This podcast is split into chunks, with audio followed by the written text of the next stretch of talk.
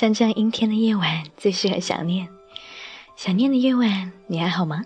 这里是 FM 四幺零六八，小心情放的时光。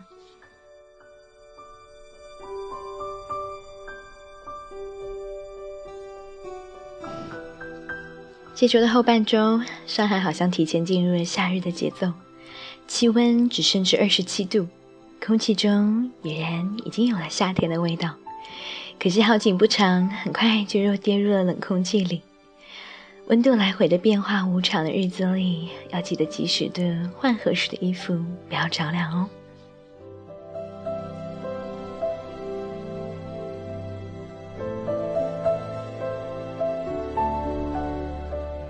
拖了一周没有做节目，在豆瓣上的友邻问我怎么这么长的时间没有更新。当然，我并不是松懈或者是懒惰了。上周我利用利用了一周的时间完成了一件事，一个人独自旅行。你有尝试过独自旅行吗？还是你已经很习惯一个人旅行的状态了呢？在出发之前，当我向周围的朋友告知这个消息的时候，每个人的反应都不一样。有全力支持的，有跃跃欲试也想尝试的，不过也有很大一部分的人对于这样说走就走、独自穷游的做法保留意见。他们会惊讶一个人怎么去面对旅途中的突发状况，和对于一个女生来说比较辛苦的事情。不过，据我了解下来，和害怕危险、害怕应激能力不够相比，更重要的。是他们放弃独自旅行想法的是害怕孤独。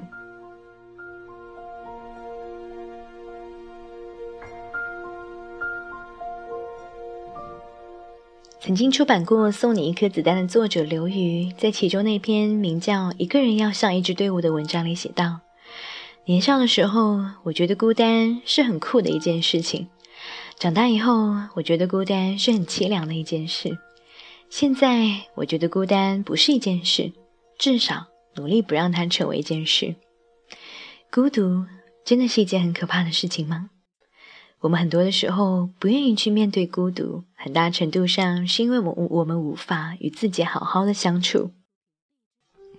不知道当这个世界除去了朋友、家人和爱人以外，自己一个人要怎么去面对，怎么好好的生活？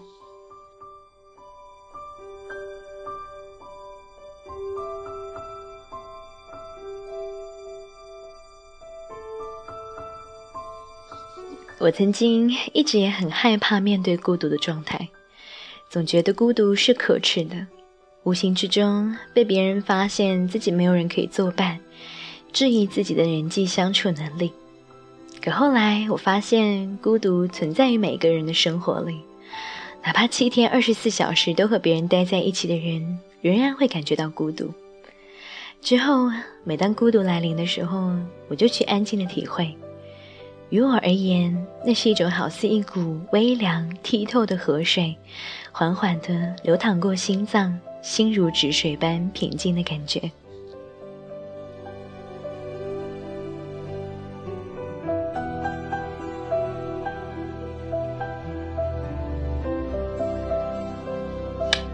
渐渐的发现，这种全世界只剩下我一个人的感觉也不错，可以随意的背起背包。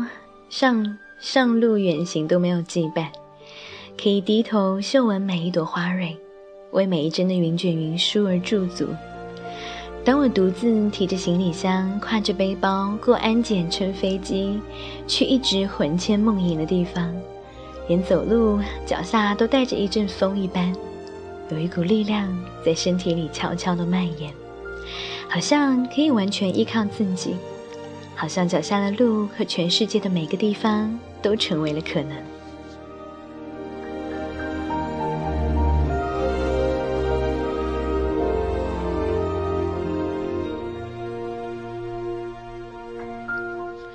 你还在忍受孤独吗？你还是觉得孤独是一件羞于启齿的事情吗？如果是这样，那么要邀请你在这个春风微凉的夜晚。和我一起分享这篇在豆瓣上搜寻到的文章。文章的名字叫做孤独究竟教会了我什么。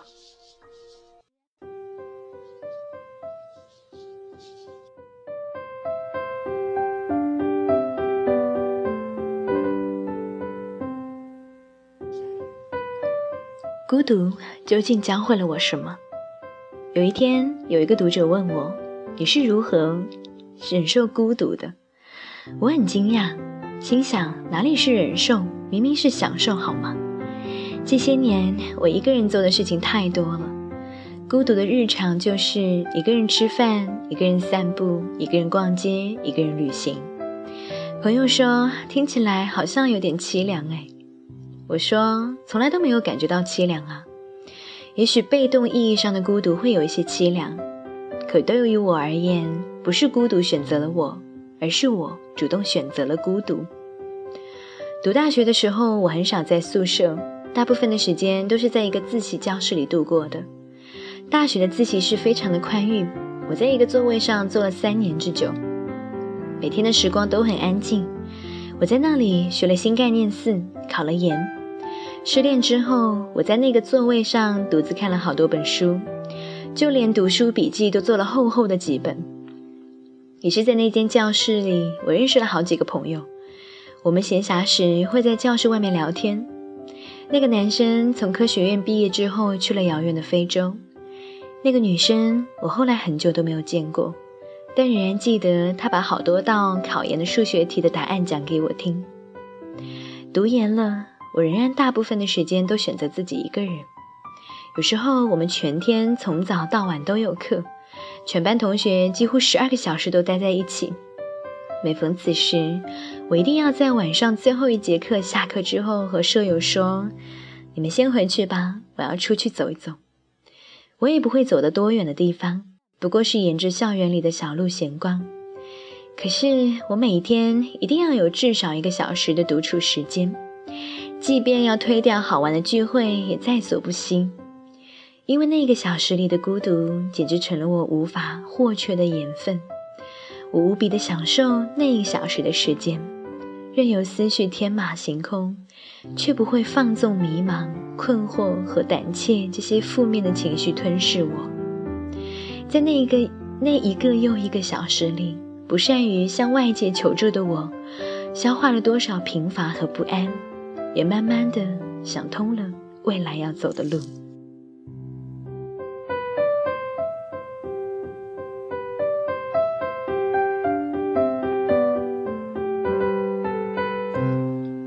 就算放假在家，我每天都会挑出时间单独出门散步，或者去市里的图书馆寻一间安静的阅览室，静静的待着。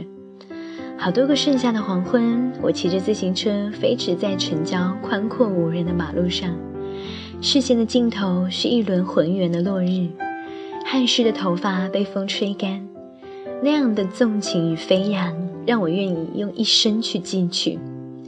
也有好多个春天，我独自坐在缓慢前行的火车上，看着窗外粉红淡紫色的花海，像水彩画一样闪过。我只记得好时光是那么的稀薄，而春日迟迟，从来都不等我们定睛细看，便稍纵即逝。就在这七年的孤独中，我从十六岁长到了二十三岁，以平均以每年平均一百五十本的速度看掉了大约一千多本书，还写完了第一本人生的书。多少年后，那些好多人一起聚餐时喝的酒，说的话。那些为了强求融入宿舍的气氛而跟风看的电视剧和综艺节目，我一点都不记得了。可是那些一个人孤独攀爬，像荒原上的羚羊一样飞快奔跑的时光，却一刻都没有走失过，全部都蜕变成了青春纪念册上的字迹，那么醇厚，那么深刻。这或许就是孤独教给我的事吧。它让我。在最年轻的、最躁动的时光里，选择了一个最安静的角落。我远离喧嚣和娱乐，却收获了对青春而言更为宝贵的东西。没有什么比成长更重要，没有什么比一点点超越旧日里胆小的、脆弱的、无知的自己更重要。你若要问我，悲伤的时候、绝望的时候，你也一个人度过吗？那当然。自助者天助，冯唐都说了，内心强大到混蛋比什么都重要。我就是在这七年的孤独里，变成了一个混蛋一样的人，纵行天地，用双手去打破命运，再用双手去创造一切。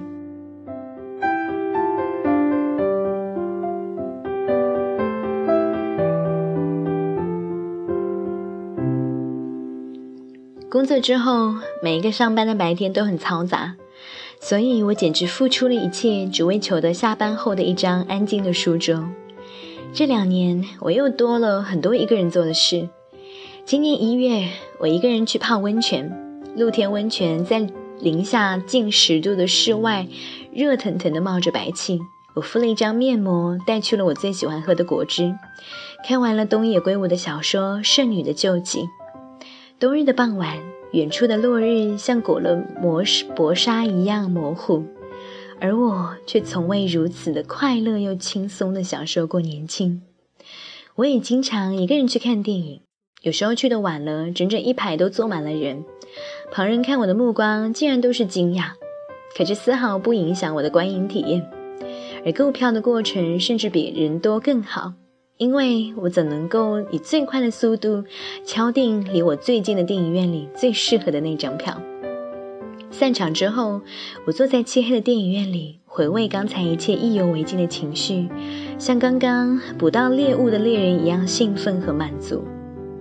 在每一个没有任何人在我身边的时刻，我都享受这样的安宁和静谧，甚至求取这样的安宁和静谧。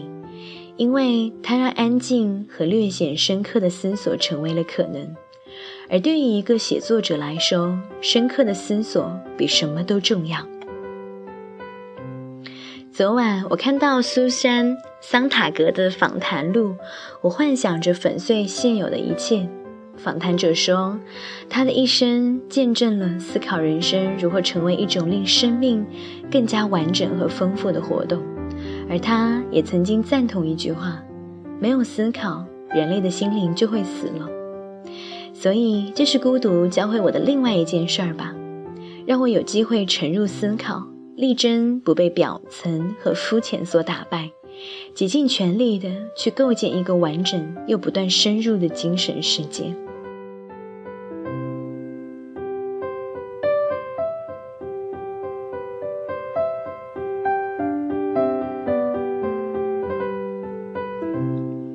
科技如此发达的今天，在想要安静的、纯粹的孤独，其实已经变成了很难的事情。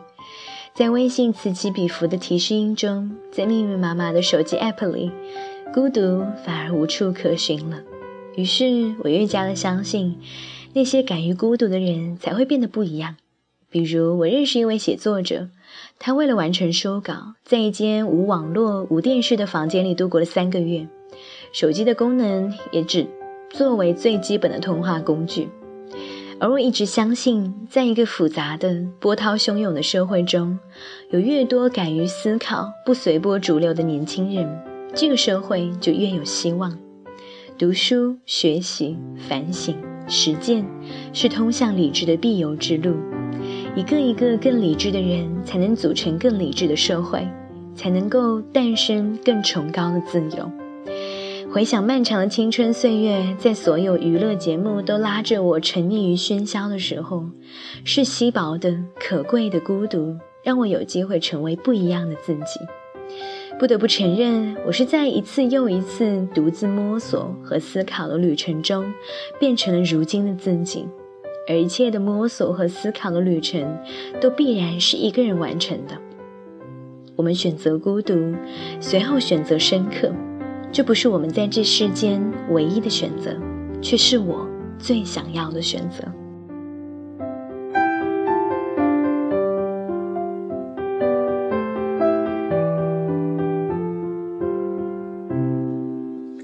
每当我想到孤独的时候，眼前总是有一些优雅的人物形象，比如电影《无耻混蛋》里那个失去了所有家人，变成了孤儿，隐蔽在人群中的年轻女孩。嘴边叼着一根细细的香烟，坐在咖啡馆里安静的看书。比如简·奥斯汀，他一生孤独，却从未失去过对写作的热情。我看梵高的书信体自传《亲爱的提奥》，是他从二十四岁到三十七岁写给弟弟提奥的信。我向朋友推荐的时候说，这是关于一个年轻的艺术家如何克服孤独、贫苦和默默无闻的书。他练习了几十遍后，成为他练习了几十遍，后来成为名画的那一幅吃土豆的人。他的言语中充斥着诸如“我的作品赚不了钱，我需要金钱才能够进行创作，困难就在于此。”哈维先生已经答应要买我的这几幅画作，到时候我就有了生活保障了之类的话语。在这样的困顿和无望中，他更经常做的是自我的鼓励。虽然事与愿违，也必须重新鼓起勇气来，因为伟大的事业不是凭一下子的冲击而成功，而是有一系列的小事积聚起来的。学会忍耐，不要自怜，这是唯一实际的事。尽管他自杀离世，但我仍然从厚厚的书信中感受到了庞大的希望，以及如何在孤独中完成一趟自我实现之旅。你不得不承认，在最高的意义上，是孤独创造了我们，至少甚至是孤独让我们区别于他人。而最深刻的层面上，我们在孤独时做的事情，决定了我们将会成为怎样的人。作家宁远在他的书《远远的村庄》中写过这样一句话，我非常的认同。他说：“无聊是非常有必要的。一个人在世间，在空白世间所做的事，决定了这个人和其他人根本的不同。”